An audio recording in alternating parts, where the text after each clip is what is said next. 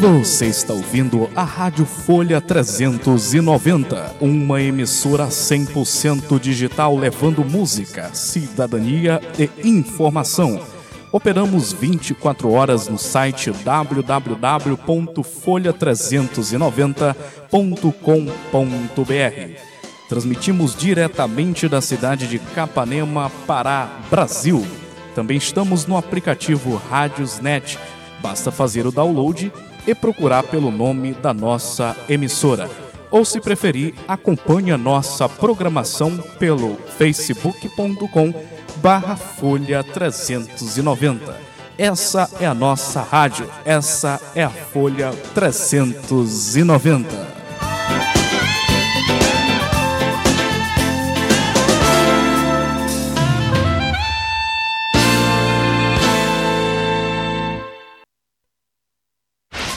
Informações, dinamismo, jornalismo verdade e a notícia em primeiro lugar.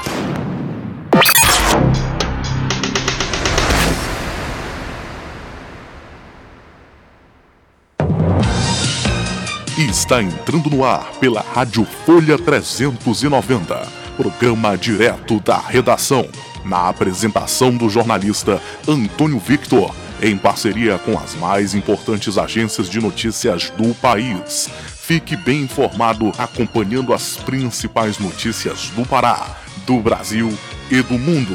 No ar, direto da redação. redação. redação.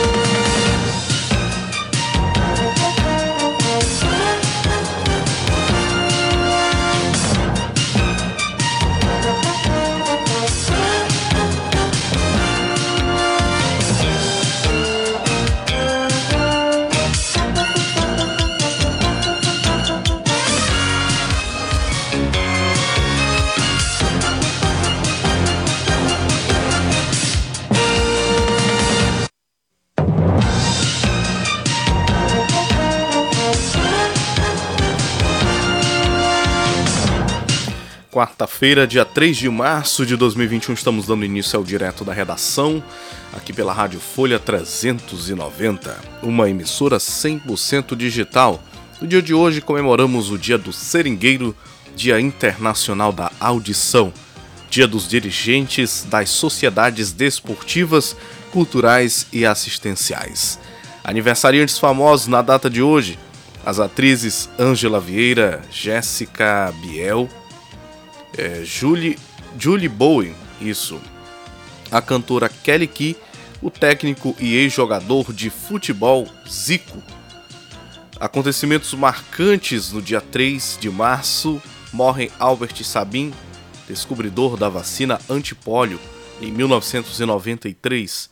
A atriz Tônia Carreiro, em 2018, o bandeirante Domingos Jorge Velho é contratado pelo governo para destruir o Quilombo dos Palmares em 1687. Criado o estado do Amazonas em 1755, primeira edição da revista Time em 1923.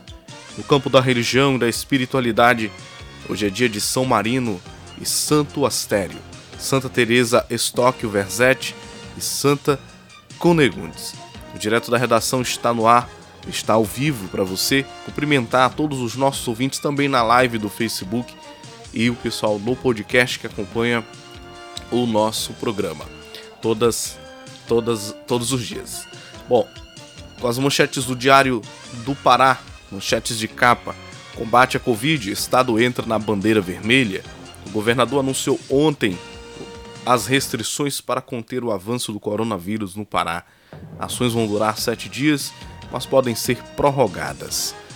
Proibida a circulação de pessoas de 22 horas às 5 horas da manhã. 2. Restaurantes e bares abrem até 18 horas com 50% do público. 3. Esportes coletivos estão proibidos. Bus busca por atendimento cresce nas UPAs. Procura coincide com o aumento de casos de Covid unidade da Marambaia estava lotada, cenário que vem se repetindo há alguns dias, de acordo com um funcionário. Segurança: apreendida mais de uma tonelada de drogas em Santarém. Imunização Dona Onete tomou ontem a primeira dose da vacina contra o coronavírus e aproveitou para avisar: venham, é só uma furadinha. Dona Onete é aquela cantora famosa de carimbó aqui do Pará, tá? Para quem não conhece. Mansão, renda de Flávio é abaixo da exigida para financiar imóvel milionário. Alerta: ocupação de leitos em Belém passa de 90%. Correios, Receita apreende aracnídeos Fiscais encontram 34 espécies que iriam ser enviadas de Belém para São Paulo. Educação, UFRA, oferta 2.190 vagas pelo SISU. Vagas estão distribuídas em 41 cursos de graduação em Belém e mais de 5 municípios. Essas são as manchetes de capa do jornal Diário do Pará de Belém, Bom, pessoal, umas manchetes aí a, traz a informação desse toque de recolher, né, fechamento de bares e festas aqui no Pará. Algo já esperado, dado aí a, a irresponsabilidade de muita gente ao longo da, da pandemia de Covid. Tá aí o resultado, né? A gente sabe que é, as medidas é, do governo são importantes, mas o que é ainda maior no combate ao coronavírus é a responsabilidade de cada um nos cuidados sanitários. É, a, gente, a gente entende que a participação dos entes governamentais na regulação dessas medidas são, de, na, são assim, extremamente importantes, mas se o povo não se cuidar, se a, a população não tomar uma atitude a tendência é que a gente tenha aí quadros cada vez piores, haja vista que a vacinação está em, em passos lentos né, no Brasil. Ano passado o que mais se via era pessoas aglomeradas fazendo festas. Esse ano também, mês de fevereiro, vários casos aí de aglomerações e de festas clandestinas. E agora a conta está chegando. E o pior de tudo é que pessoas que não tem nada a ver, acabam sendo penalizadas dada o índice de contágio do coronavírus. Aí o, o neto ou sobrinho ou filho tá lá numa festa de aglomeração, uma festa de laje, uma festa de paredão, e aí chega em casa e acaba infelizmente contaminando é, os outros parentes, outras pessoas que convivem com ele. Isso é realmente muito triste, mas é a dura realidade. E a gente segue aqui com mais notícias. Mais notícias aqui no nosso direto da redação. Hoje tem muita coisa boa aqui para você acompanhar e começar o dia bem informado. Vamos para o tempo e a temperatura. Norte do país deve receber muitas chuvas e alta umidade do ar nesta quarta-feira, dia 3. A temperatura mínima na região pode ser de 18 graus e a máxima de 27 graus. E para mais detalhes sobre a previsão do tempo de hoje, eu chamo ele, que é o nosso repórter do tempo, Janari Damascena. E agora, o tempo e a temperatura. Nesta quarta-feira, as chuvas seguem com grande intensidade e com volumes altos por toda a região norte. Os acumulados mais elevados serão registrados no norte do Amazonas, no sul do Pará e no norte de Tocantins, mas de maneira geral, todas as áreas têm riscos para danos devido ao excesso de volume de chuva previsto. É importante ressaltar o risco de chuva intensa e novas cheias no Acre, Amazonas e Rondônia. No sul do Pará e do Amazonas, em Rondônia e em Tocantins, o tempo deve ficar fechado e com chuva a qualquer hora do dia. Desta forma, a temperatura fica mais fria pela região, podendo variar entre 18 e 27 graus, enquanto a umidade relativa do ar se mantém acima dos 84% em quase todos os estados. As informações são do Somar Meteorologia. Janari Damascena, o tempo e a temperatura.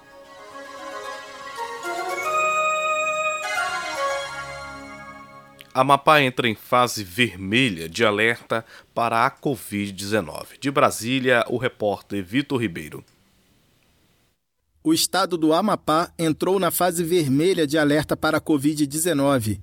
O boletim epidemiológico mostrou que em apenas uma semana a classificação de risco para a doença saltou de 14 para 22 pontos. A situação obrigou o governo amapaense a ampliar as medidas de proteção à vida. A partir de agora, será proibido consumir bebidas alcoólicas em locais de acesso público no fim de semana. A promessa é de intensificar a fiscalização de bares e restaurantes. O governo do estado pretende ainda abrir mais leitos hospitalares, instalar novas usinas de oxigênio incentivar a vacinação e ampliar a testagem de pacientes com suspeita de Covid-19. Também informou que novas medidas restritivas podem ser adotadas ainda esta semana. O objetivo é evitar um colapso no sistema de saúde. Nessa segunda-feira, 79% dos leitos estavam ocupados e a previsão era de que, se nada fosse feito, em 11 dias todos os hospitais amapaenses estariam lotados. Da Rádio Nacional em Brasília, Vitor Ribeiro. Governos de 22 estados se unem para pedir agilidade na liberação da vacina Sputnik V. Com mais detalhes da Rádio Agência Brasil de Fato. Representantes de 22 estados que compõem o Fórum Nacional de Governadores se reuniram no Distrito Federal nesta terça-feira para reivindicar ao governo Jair Bolsonaro a liberação da vacina russa Sputnik V como resposta ao avanço da Covid-19 no país. Participaram da atividade 11 governadores, além de vices e outros políticos representantes dos estados, entre eles Alagoas, Amapá, Ceará, Espírito Santo, Goiás, Mato Grosso, Minas Gerais, Pará, Pernambuco, Piauí, Santa Catarina, Distrito Federal, Maranhão, Rio Grande do Norte, Acre, Rio Grande do Sul, Rondônia, Roraima e São Paulo. A comitiva visitou as instalações da farmacêutica União Química, responsável pela produção do ingrediente farmacêutico ativo da Sputnik V para fins de teste. A fabricação em escala comercial ainda depende da aprovação da Anvisa. Após a visita à União Química, um grupo mais restrito de governadores se reuniu com o presidente da Câmara, Arthur Lira, do Progressistas. Um dos representantes do grupo, o governador do Piauí, Wellington Dias, conversou com a imprensa ao final das atividades. Nós saímos com pelo menos três é, pontos é, a mais daquilo que chegamos.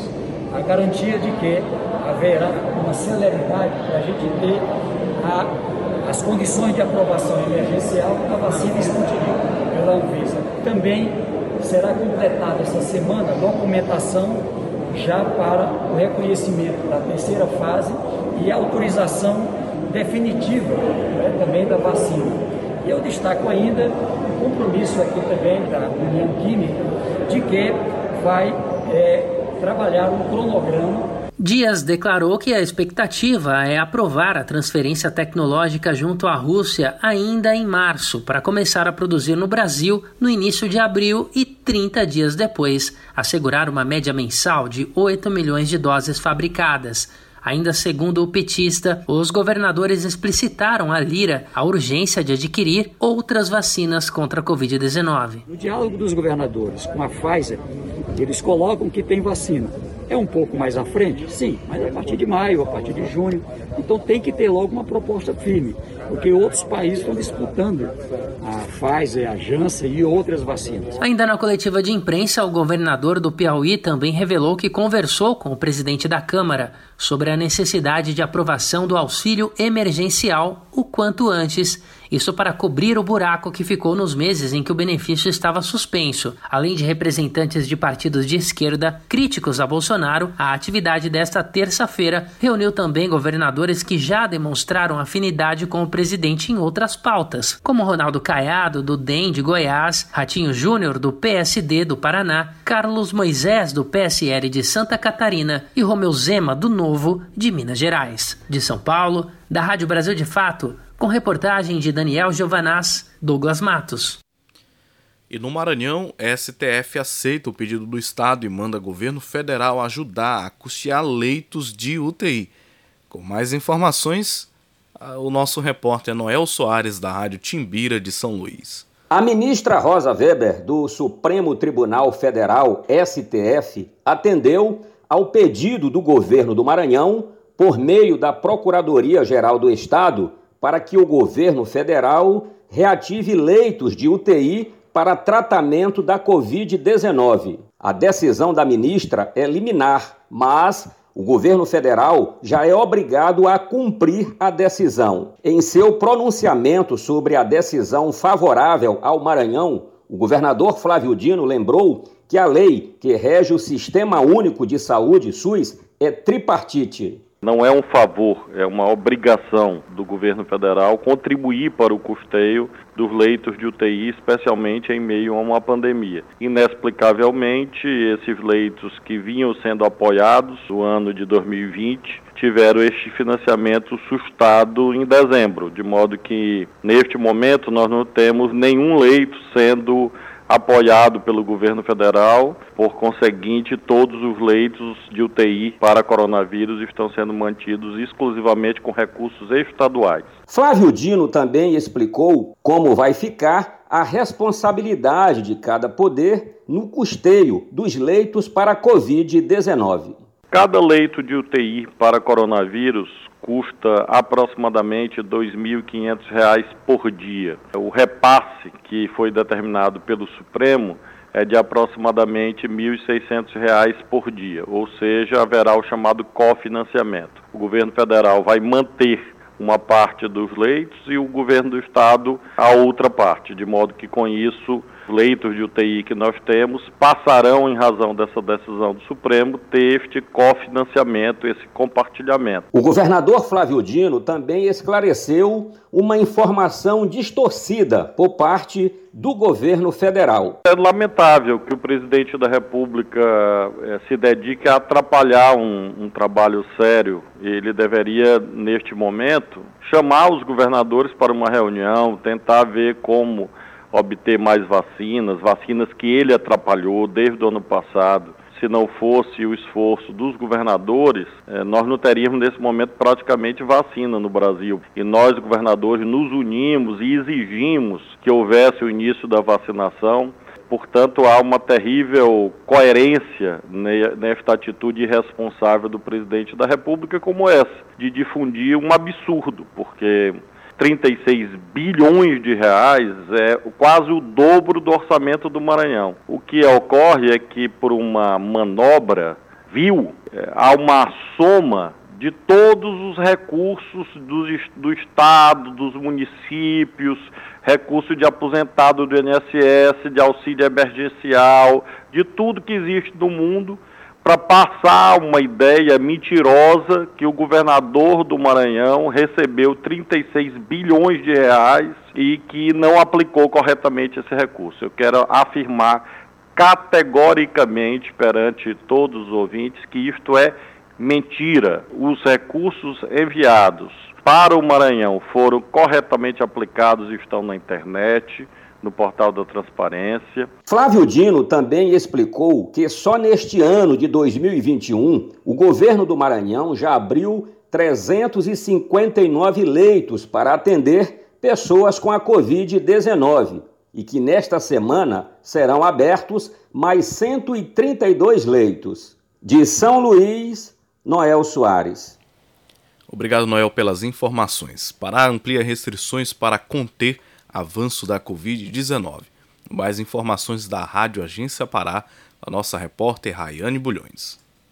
No ar, Agência Pará de Notícias. O governo do Pará ampliou as medidas de prevenção à Covid-19. As restrições são necessárias para evitar que a saúde no estado não entre em colapso. O decreto tem validade de sete dias e começa a valer a partir desta quarta-feira, dia 3 de março. Entre as medidas estão a mudança de bandeiramento. Todos os municípios que estavam na cor laranja entram agora na cor vermelha. Passa a valer também o toque de recolher, que é a proibição de circulação de pessoas das 10 horas da noite às 5 horas da manhã com exceção dos profissionais das atividades essenciais ou paraenses que buscam atendimentos em farmácias ou hospitais. Ficam vetados ainda aglomerações, passeatas e carreatas superior a 10 pessoas em locais públicos. Eventos privados terão lotação máxima de 10 pessoas, com apresentação musical de até duas pessoas. Estão proibidos esportes coletivos. Restrição de práticas esportivas de até duas pessoas em espaços públicos. A exceção é o funcionamento de clubes com esportes em dupla. Está vetada a venda de bebidas alcoólicas em depósitos e supermercados após as 6 horas da noite. Restaurantes, lanchonetes e afins só poderão funcionar com a capacidade de até 50%. Em coletiva à imprensa, o governador Helder Barbalho falou da necessidade dessas mudanças. Nós estamos com 81,91% dos leitos ocupados de UTI em todo o estado e 62,23% dos leitos clínicos ocupados. Isto é um sinal de alerta. De alerta para que nós não percamos a estratégia de atendimento para as pessoas. Portanto, ao tempo em que se chega a este patamar de ocupação, claramente nós precisamos que cada um tenha a sensibilidade de que o nível de ocupação passa para patamares que requer preocupação elevada de todos nós. Nós estamos trabalhando na abertura de leitos para ampliar esta oferta e continuaremos trabalhando neste sentido. Inclusive, se for necessário replicarmos a estratégia de mudar o perfil do Hospital Abelardo Santos, faremos. Porém, neste momento, sabendo que o Hospital Abelardo Santos cumpre um papel fundamental para outras enfermidades, nós estamos trabalhando com as estruturas atuais já existentes principalmente o Hospital do Hangar. Mas nós não podemos, de maneira alguma, minimizar o cenário que nós estamos vivendo. E é por essa razão que nós estamos tomando as iniciativas que nós estamos tomando hoje. O governador Helder Barbalho anunciou ainda a organização de mais uma parcela do Renda Pará. O benefício garante em cota única 100 reais a 990 mil famílias beneficiárias do Bolsa Família. São cerca de 100 milhões de reais para ajudar a diminuir dificuldades financeiras. Reportagem Raiane Bulhões. Informação, prestação de serviço, utilidade pública, Agência Pará de Notícias. Informações, dinamismo, jornalismo verdade e a notícia em primeiro lugar. Antônio Victor.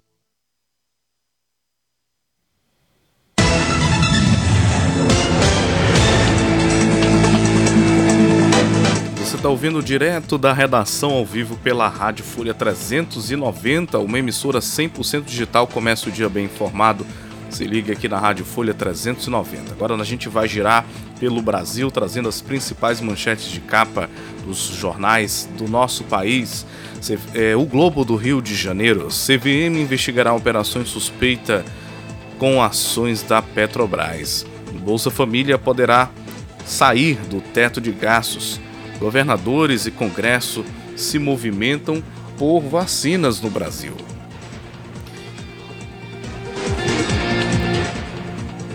Com um voto de indicado de Bolsonaro, Arthur Lira se livra de denúncia no STF.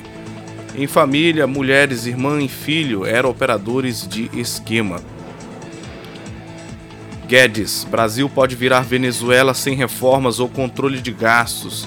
Vacina de Oxford previne em 80% hospitalização de idosos. Brasil tenta uma corrida pela vacina. São as principais manchetes de capa do jornal O Globo da cidade do Rio de Janeiro.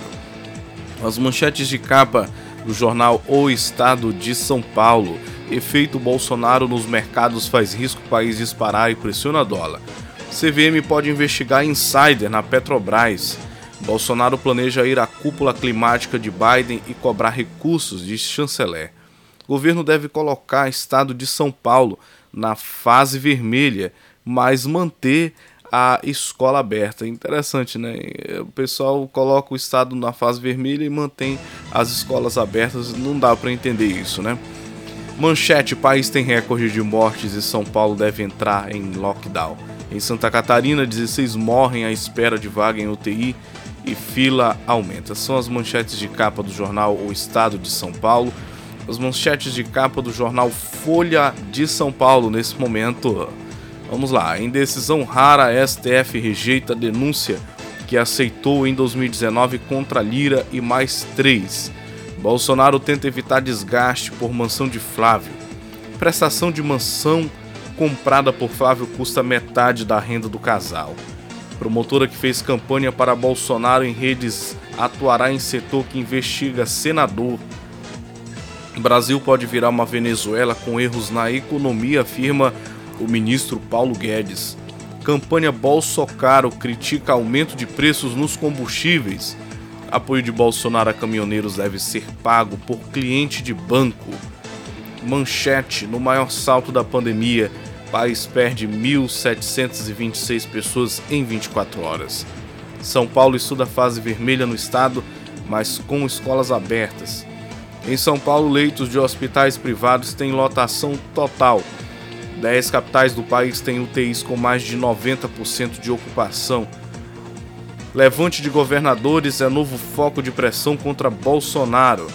Prefeituras de São Paulo expande drive-thrus mas não para bairros afastados que permanecem a, enfrentando dificuldades para terem acesso aos serviços de vacinação. Câmara aprova compra de vacina por empresas. Dados britânicos mostram que as vacinas de Oxford e Pfizer protegem idosos após dose. Essas são as principais manchetes de capa do jornal Folha de São Paulo, né, neste dia de quarta-feira, 3 de março de 2021.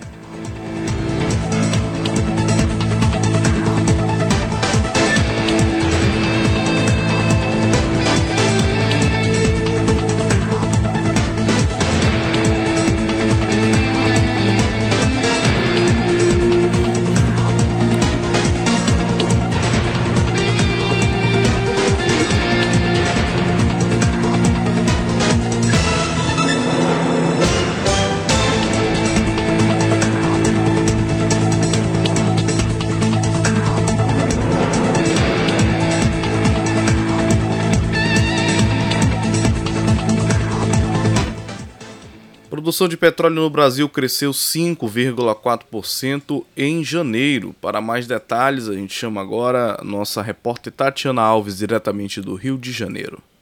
A produção brasileira de petróleo atingiu uma média diária de 2,87 milhões de barris em janeiro, segundo dados divulgados nesta terça-feira pela ANP, Agência Nacional de Petróleo, Gás Natural e Biocombustíveis. O resultado ficou 5,4% acima da produção de dezembro de 2020. Já a produção média diária de gás natural totalizou no primeiro mês do ano 136 milhões de metros cúbicos, 7,4% acima do resultado de dezembro. Na comparação com janeiro de 2020, no entanto, houve queda de 9,3% na produção de petróleo e de 1,7% na de gás natural. Considerando apenas o produto extraído da camada pré-sal, a produção chegou a 2,07 milhões de barris de petróleo petróleo e 88,3 milhões de metros cúbicos de gás natural no mês analisado. Esse desempenho totalizou a cada dia 2,63 milhões de barris de óleo equivalente, medida padrão que une barris de óleo e metros cúbicos de gás, 8,2% a mais que em dezembro. O volume, no entanto, ficou 2% abaixo do verificado em janeiro do ano passado. Já o aproveitamento de gás natural ficou em 97,9% do total retirado do subsolo no mês passado. Apenas 2,9 milhões de metros cúbicos ao dia não foram usados. Os campos operados pela Petrobras responderam por 93,3% do petróleo e do gás natural produzido no Brasil. Com informações da Agência Brasil, da Rádio Nacional no Rio de Janeiro, Tatiana Alves. Câmara aprova compra de vacinas por municípios, estados e setor privado. Para mais detalhes, a gente traz aí o repórter José Carlos Oliveira, diretamente de Brasília. O plenário da Câmara aprovou o projeto de lei que permite a compra de vacinas contra a Covid-19 diretamente por prefeituras, governos estaduais e iniciativa privada. A aprovação ocorreu no mesmo dia em que o presidente Jair Bolsonaro vetou trechos da lei em que Câmara e Senado permitiram que estados vacinassem a população com custos arcados pela União no caso de omissão ou de coordenação inadequada do Ministério da Saúde. O novo projeto de lei é de autoria do presidente do Senado, Rodrigo Pacheco, que chegou a articular o texto com o governo federal. Recente decisão do Supremo Tribunal Federal também ampara a iniciativa de prefeitos e governadores na busca de vacinas durante a pandemia. A proposta aprovada ainda autoriza estados e municípios a contratarem garantia ou seguro privado para cobrir indenizações por eventuais efeitos colaterais das vacinas, como já foi exigido, por exemplo, pelos laboratórios Pfizer e Janssen. O relator, deputado Igor Timo, do Podemos de Minas Gerais, fez um pequeno ajuste no texto original para deixar claro que estados e municípios poderão usar recursos oriundos da União na compra de vacinas contra a Covid-19. Essa correção é de fundamental importância para permitir que os recursos, uma vez destinados ao Fundo Municipal de Saúde, possa também fazer aquisição de vacinas. Autor de proposta semelhante, o vice-líder da minoria, deputado Reginaldo Lopes, do PT de Minas Gerais, afirmou que a autonomia de prefeituras e governos estaduais é fundamental diante do que chamou de governo federal negativo negacionista que faz campanhas contra as vacinas. De fato, a União não tem exercido seu papel de liderança, de coordenação, pelo contrário, tem atrapalhado e muito. É um projeto equilibrado, eu acho que nós vamos ter que correr atrás de um grande prejuízo, irreparável, porque nós já perdemos vidas. Eu acho difícil agora os estados e municípios conseguirem fazer os acordos comerciais, porque diversos outros países já fizeram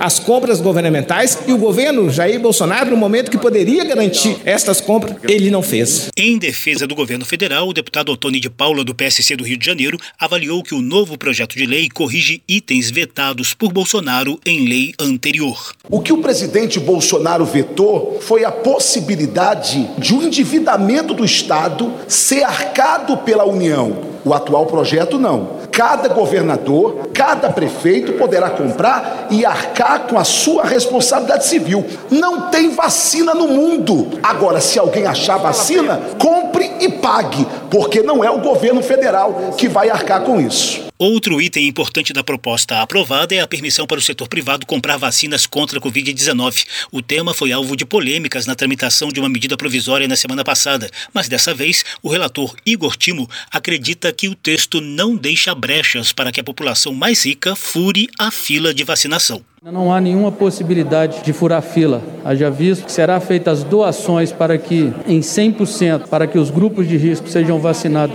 prioritariamente e, num segundo momento, 50% de toda a vacina que foi adquirida seguindo os critérios do Plano Nacional de Imunização. Mesmo após o fim da imunização dos grupos prioritários, o setor privado só poderá aplicar os 50% de vacinas adquiridas de forma gratuita. Todas as medidas previstas no projeto aprovado se aplicam apenas às vacinas aprovadas pela Anvisa de forma emergencial ou definitiva. O texto seguiu para a sanção presidencial. Da Rádio Câmara de Brasília, José Carlos Oliveira. Ainda em Brasília, com informações da Câmara Federal, o relator recomenda prosseguimento de processo contra o deputado bolsonarista eh, Daniel Silveira. Com mais detalhes, a nossa repórter Paula Bitar. As representações contra o deputado Daniel Silveira, do PSL do Rio de Janeiro, no Conselho de Ética da Câmara, tiveram continuidade nesta terça-feira com o voto do primeiro relator, deputado Alexandre Leite, do DEM de São Paulo, que recomenda a continuidade do processo no colegiado, mas a votação do relatório foi adiada.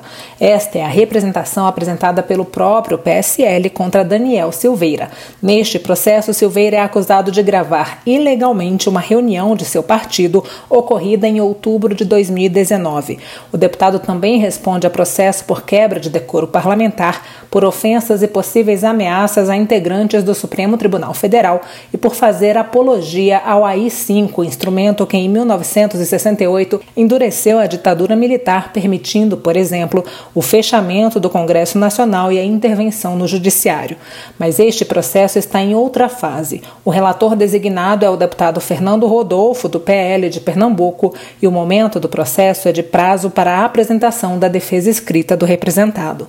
Daniel Silveira está preso desde 16 de fevereiro por decisão do Supremo Tribunal Federal. A Câmara manteve a prisão por 364 votos a 130.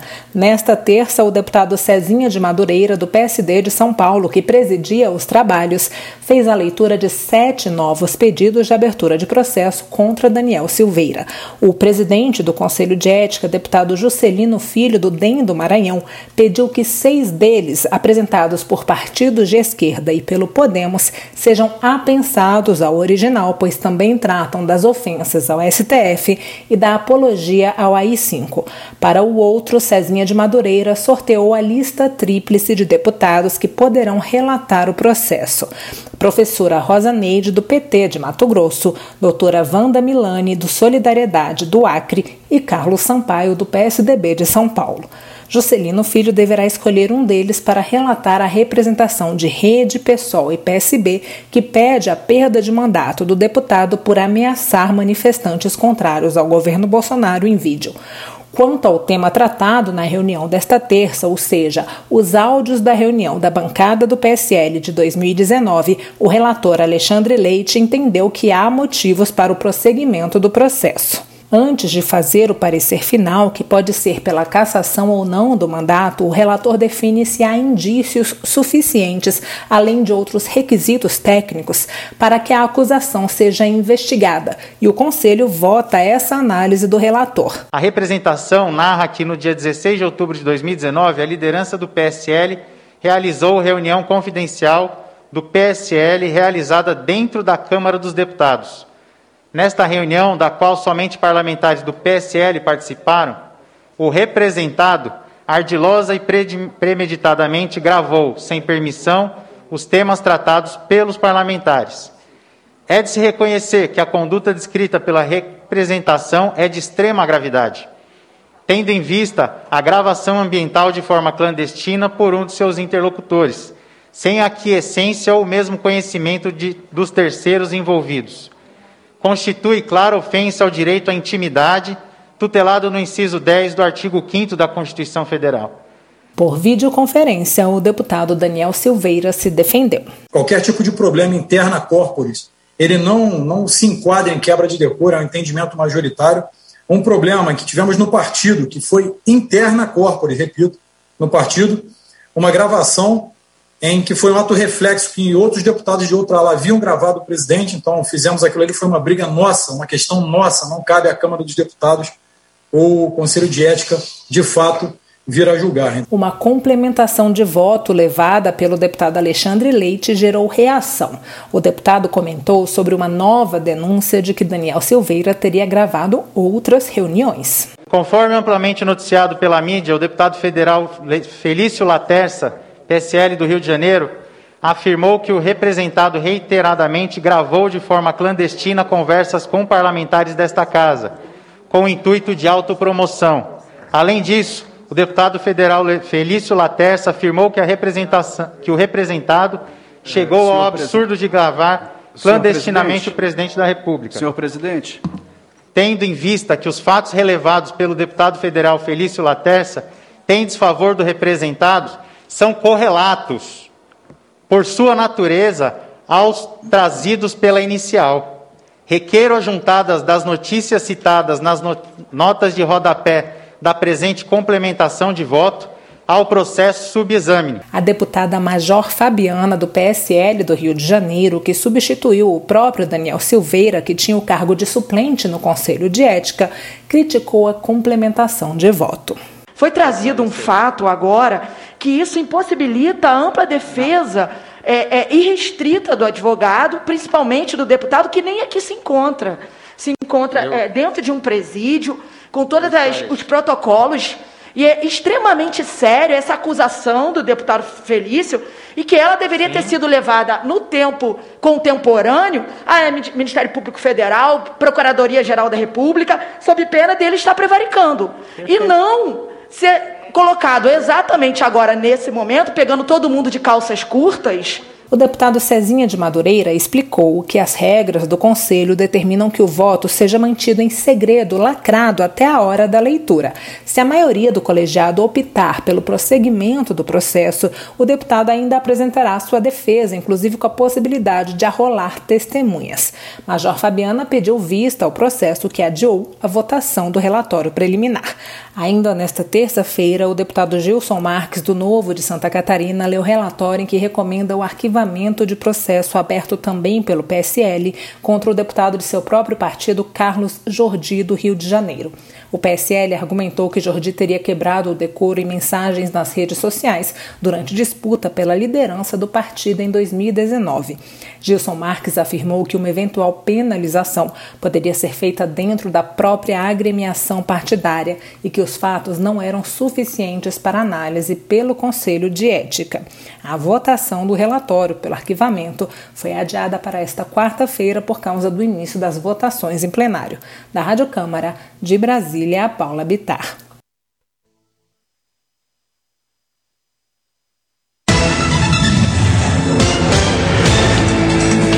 Situação complicada envolvendo o caso do Daniel Silveira. É, tá um vespeiro, na verdade, na Câmara e a gente observa que grande parte das confusões que ali ocorrem são motivadas por é, redes sociais, né? por expressões em redes sociais. Hoje as pessoas têm usado exaustivamente as redes sociais, inclusive os parlamentares, e aí a gente observa que um fala alguma coisa na rede social, de repente já vira toda uma confusão. No caso do Daniel Silveira, a situação é muito mais grave, né? Porque utilizou as redes para promover aí a questão é, do AI-5. Então a situação dele é quase que irrecuperável, praticamente. Vai perder seu mandato e vai continuar preso, né? Essa é a dura realidade de Daniel Silveira e que sirva de exemplo aí para outros parlamentares com tendências antidemocráticas. Bom, a gente agora vai chamar aqui o repórter Felipe Esboril com o giro com o giro de notícias é, para trazer mais informações em menos tempo, um resumo das principais notícias do dia de hoje para você.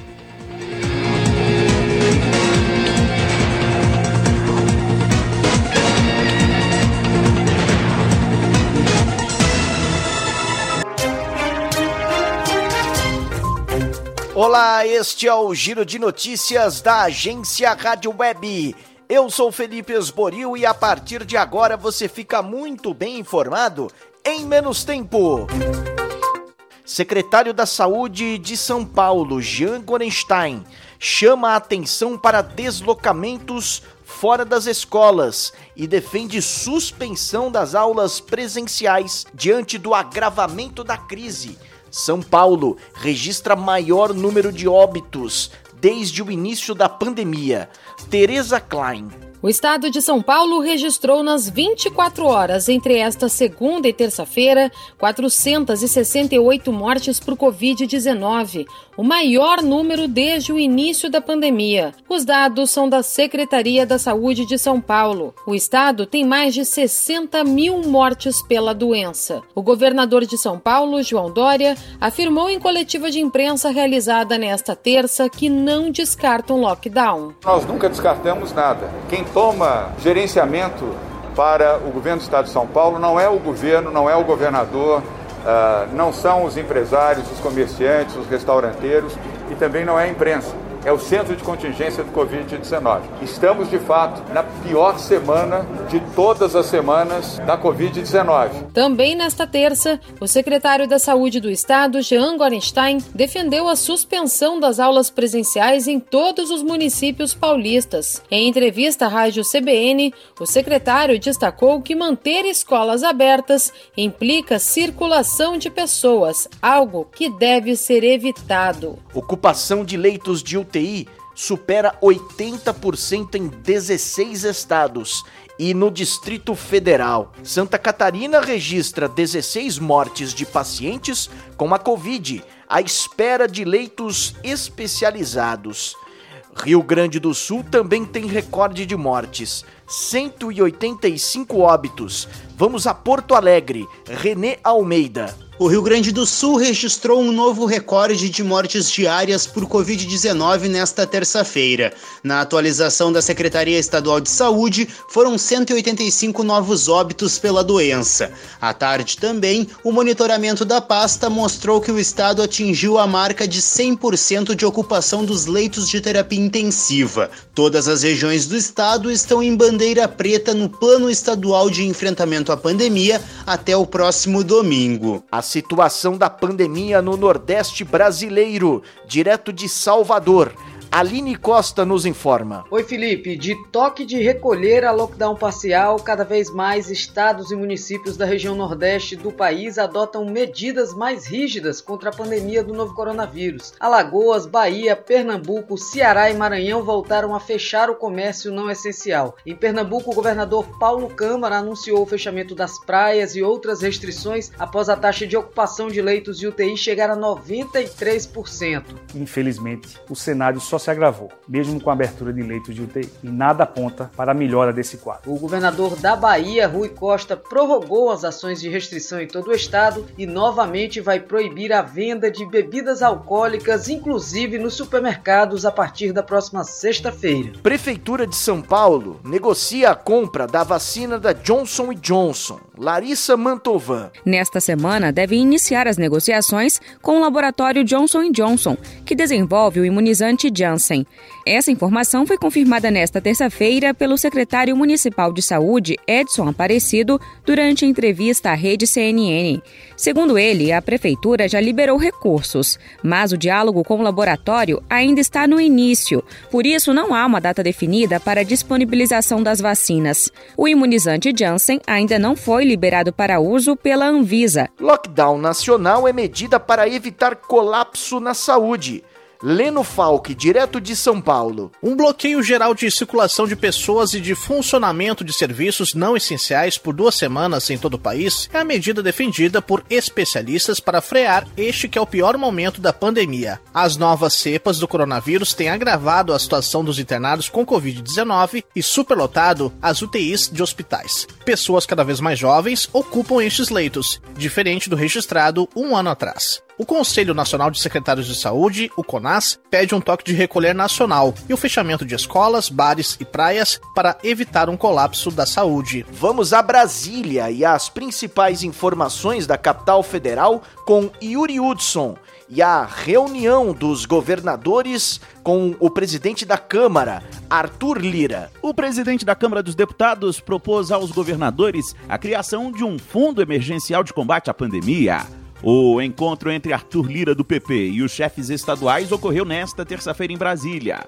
A proposta do presidente da Câmara é que os governadores convençam as bancadas estaduais a destinarem parte das emendas para a criação destes fundos. Todo o nosso esforço para que esses encaminhamentos sejam dados com muita responsabilidade, calma, com harmonia e que todos nós tenhamos um único objetivo, que em vez de tratarmos as coisas na discórdia, na disputa política, nas diferenças ideológicas, todos nós nos unamos nesse momento para resolver o problema da vacinação. Direto de Porto Alegre, a repercussão da reunião com o governador Eduardo Leite. Diego Cigales. O governador do Rio Grande do Sul, Eduardo Leite, do PSDB, voltou a criticar durante reunião com o presidente da Câmara dos Deputados, Arthur Lira, do PP de Alagoas, na terça-feira, publicações feitas pelo presidente da República no final de semana. Jair Bolsonaro detalhou na própria página na rede social Twitter os repasses do governo federal feitos aos governos estaduais. Leite alega que os recursos citados fazem parte de mecanismos automáticos e previstos na Constituição Federal. O governador gaúcho voltou a destacar também que a crítica de governadores neste momento ao governo federal é sobre falta de políticas públicas e coordenação no enfrentamento à Covid-19. Voltamos a Brasília com Yuri Hudson. O vice-presidente Hamilton Mourão rejeitou a possibilidade de um lockdown nacional. Ele afirmou nesta terça-feira que não adianta querer impor medidas nacionais para restringir a circulação de pessoas e tentar reduzir os casos de Covid-19 no país. Segundo o general, a solução é acelerar a vacinação e realizar campanhas de conscientização da população. Não adianta você querer impor algo nacional e aí como é que você vai fazer isso para valer? Tá duro é fácil, né? Sair dando bangornada em todo mundo aí. Tem que haver uma campanha né, em todos os níveis aí de conscientização da população, né? Acho também que tinham que ter alguma atitude aí em relação ao transporte urbano, a gente conseguir acelerar as vacinas. O presidente Jair Bolsonaro editou um decreto zerando os impostos federais em cima do óleo diesel e do gás de cozinha por dois meses. Para cumprir a lei de responsabilidade fiscal, o presidente da República compensou esta desoneração, aumentando o imposto das instituições financeiras, o IPI na compra de veículos para pessoas com deficiência e encerrando o regime especial da indústria química. É um prazo para gente estudar como a gente mantém, como a gente vai conseguir de forma definitiva, né, o zero de impostos federais em cima do óleo diesel. E com o nosso decreto, que entra em vigor daqui a uns 25 dias, você vai chegar no posto de combustível, vai ver lá o preço do diesel na refinaria, imposto federal zero, vai ver o imposto estadual e vai ver também a margem de lucro dos postos, bem como a margem de lucro das distribuidoras, para a gente começar a apurar os verdadeiros responsáveis pelo preço alto do combustível. Polícia Federal prende quatro desembargadores do Tribunal Regional do Trabalho no Rio de Janeiro. João Vitor dos Santos. Quatro desembargadores do Tribunal Regional do Trabalho do Rio foram presos nesta terça pela Polícia Federal na Operação Mais Valia. Trata-se de um desdobramento da operação que afastou do cargo, no ano passado, o então governador do Rio, Wilson Witzel, na crise dos gastos na pandemia. O Ministério Público Federal apura o pagamento de vantagens indevidas a magistrados que, em contrapartida, teriam beneficiado integrantes do esquema criminoso supostamente instalado no governo Witzel. Ponto final nesta edição do Giro de Notícias. Amanhã eu volto com mais informação em menos tempo. Até lá!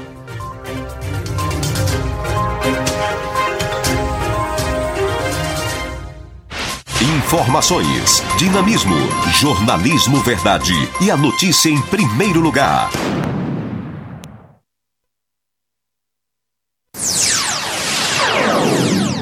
Antônio Victor.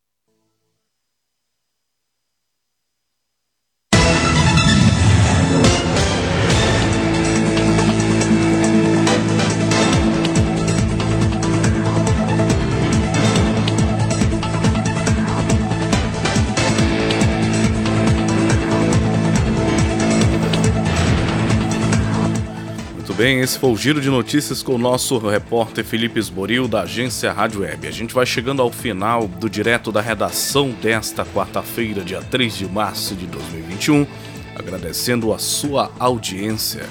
A você que também vai acompanhar a programação 24 horas da nossa emissora, agradecemos a sua preferência. A gente volta amanhã com mais notícias para que você comece o dia bem informado. Conheça o projeto da Rádio Folha 390 em www.folha390.com.br. Também estamos no Facebook, em Facebook e Twitter. Folha 390 é o endereço do nosso perfil. Também estamos lá no Instagram, em folha.390. O Direto à Redação é uma produção do Departamento de Jornalismo da Rádio Folha em parceria com as principais agências parceiras nossas, como a Agência Brasil 61, Agência Senado e também a Rádio Brasil de Fato. Acompanhe todo o nosso trabalho na internet ao longo do dia. Tudo de bom, um excelente dia para você e a gente se vê amanhã. Tchau, tchau.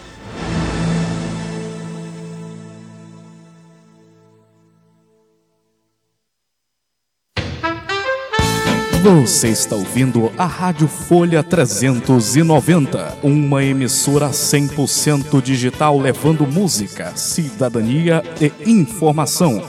Operamos 24 horas no site www.folha390.com.br.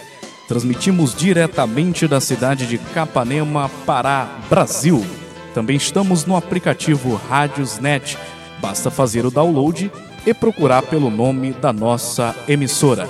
Ou, se preferir, acompanhe a nossa programação pelo facebook.com barra Folha 390. Essa é a nossa rádio, essa é a Folha 390.